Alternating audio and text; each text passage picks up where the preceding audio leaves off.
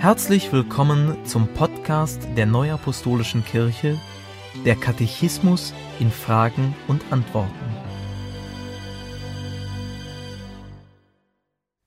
Heute beschäftigen wir uns mit den Fragen 643 bis 659 aus dem Kapitel 12 Gottesdienst, Segenshandlungen und Seelsorge. Wann erfolgt die Verkündigung der Sündenvergebung im Gottesdienst? Die Verkündigung der Sündenvergebung geschieht unmittelbar nach dem gemeinsamen Beten des Vaterunsers. Mit welchen Worten wird die Vergebung der Sünden verkündigt?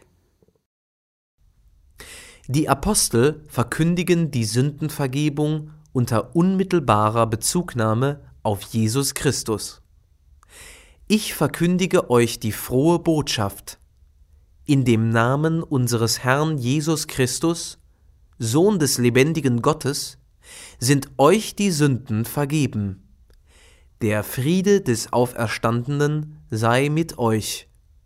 Amen. Die priesterlichen Amtsträger verkündigen die Vergebung der Sünden mit Bezug auf das Apostelamt.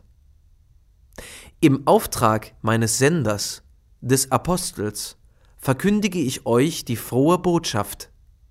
In dem Namen unseres Herrn Jesus Christus, Sohn des lebendigen Gottes, sind euch die Sünden vergeben. Der Friede des Auferstandenen sei mit euch. Amen. Ist Sündenvergebung ein Sakrament? Nein, die Vergebung der Sünden Freisprache, Absolution ist kein Sakrament. Sie ist jedoch eine der Voraussetzungen zum würdigen Empfang der Sakramente.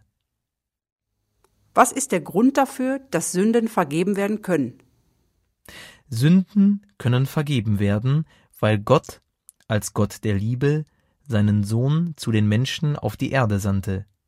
Dieser brachte durch seinen Tod am Kreuz das ewig gültige Opfer zur Vergebung der Sünden. Durch die freiwillige Hingabe seines Lebens hat Jesus Christus die Macht Satans gebrochen und ihn und seine Werke, nämlich Sünde und Tod, besiegt. Seitdem besteht die Möglichkeit, dass Menschen von Sünden befreit werden. Jesus hat sein Leben für uns geopfert, damit uns die Sünden vergeben werden können und wir nicht unter der Herrschaft der Sünde bleiben müssen. Siehe, das ist Gottes Lamm, das der Welt Sünde trägt. Johannes 1, Vers 29. Denn wenn wir mit Gott versöhnt worden sind durch den Tod seines Sohnes. Römer 5, Vers 10a. Wer vergibt die Sünden? Der dreieinige Gott ist es, der die Sünden vergibt. Der Mensch ist aus eigener Kraft nicht in der Lage, Sünden zu vergeben und von Sünden frei zu werden. Selig ist der Mann, dem der Herr die Sünde nicht zurechnet. Römer 4, Vers 8. Ist die Verkündigung der Sündenvergebung notwendig? Ja, Sündenvergebung muss verkündigt werden. Die Apostel verkündigen die Vergebung der Sünden im Auftrag Jesu gemäß seinen Worten Welchen ihr die Sünden erlasst, denen sind sie erlassen. Johannes 20, Vers 23. Sie machen also den Glaubenden das Opfer Jesu zugänglich. Die priesterlichen Amtsträger sind von den Aposteln bevollmächtigt, ebenso zu handeln. Was muss der Mensch tun, um Sündenvergebung zu erlangen? Um Sündenvergebung zu erlangen, ist notwendig, der Mensch muss an Jesus Christus als seinen Erlöser glauben. Erforderlich ist zudem der Glaube, dass Sündenvergebung durch die Apostel verkündigt wird. Notwendig ist auch die Einsicht, dass man gesündigt und Schuld auf sich geladen hat und somit Gnade benötigt. Es muss der Wunsch im Herzen stehen, mit Gott versöhnt zu werden. Der Sünder muss seine Sünden bereuen und vor Gott im Vater unser bekennen, Vergib uns unsere Schuld.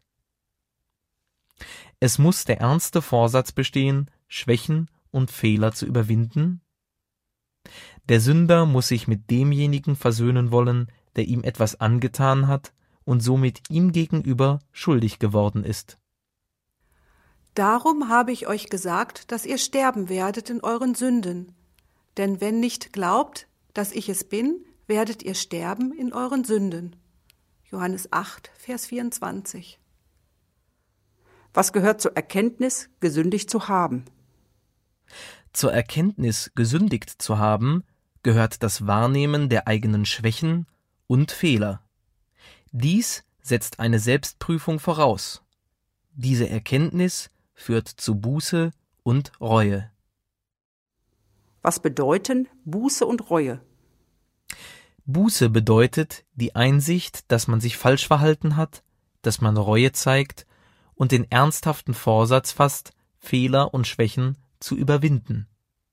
Reue ist das Gefühl von Leid über Unrecht, das man begangen hat, sei es durch eine Tat oder durch eine Unterlassung.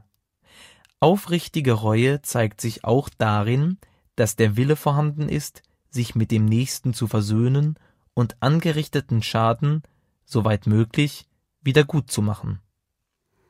Welche Wirkungen hat die Sündenvergebung? Die Sündenvergebung reinigt von Sünden und hebt die Schuld auf, die Gott gegenüber besteht. Den Gläubigen, denen die Sünden vergeben worden sind, wird der Friede Jesu Christi mit den Worten zugesprochen Der Friede des Auferstandenen sei mit euch. Wenn dieser Friede gläubig im Herzen aufgenommen wird, kann die Furcht vor den Folgen der Sünde weichen. Unabhängig von der Sündenvergebung muss der Mensch für die Konsequenzen und Verantwortlichkeiten einstehen, die sich aus seinem sündigen Verhalten ergeben, etwa materieller oder rechtlicher Art. Gibt es Sünden, die nicht vergeben werden?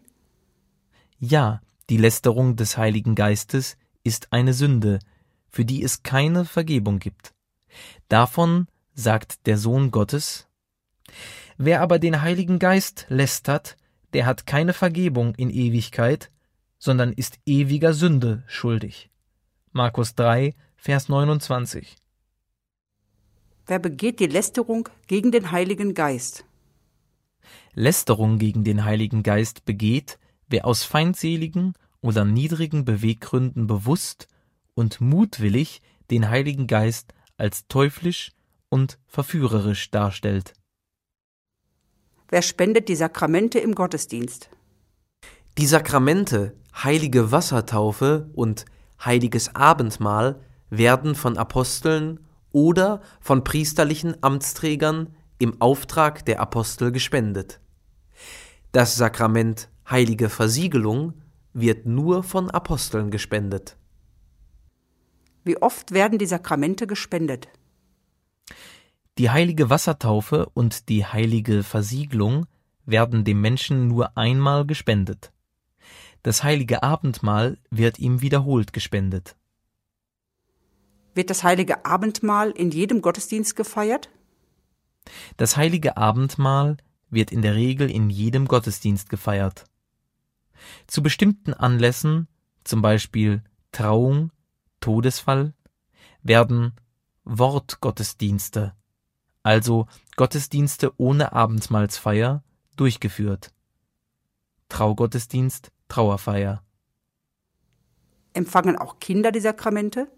Ja, auch Kinder können alle drei Sakramente empfangen. Wenn möglich, nehmen die Kinder mit der Gemeinde an der Feier des heiligen Abendmahls teil.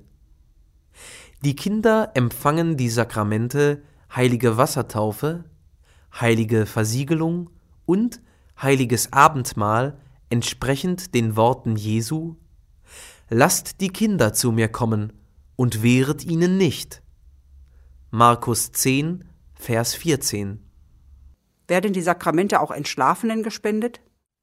Ja, im Gottesdienst am Sonntag und an kirchlichen Feiertagen spenden der Stammapostel, die Bezirksapostel oder von ihnen beauftragte Apostel nach der Feier des heiligen Abendmahls mit der Gemeinde dieses Sakrament auch Entschlafenen. Zwei Amtsträger nehmen dabei stellvertretend für Verstorbene Leib und Blut Christi entgegen. Dreimal im Jahr, jeweils am ersten Sonntag im März, Juli und November, werden Gottesdienste gefeiert, in denen der Stammapostel, die Bezirksapostel oder von ihnen beauftragte Apostel alle drei Sakramente Entschlafenen spenden.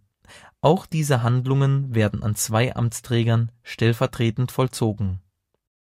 Danke fürs Zuhören und bis zum nächsten Mal. Dies ist ein Podcast-Angebot der Neuapostolischen Kirche. Weitere Informationen finden Sie im Internet unter www.nak.org.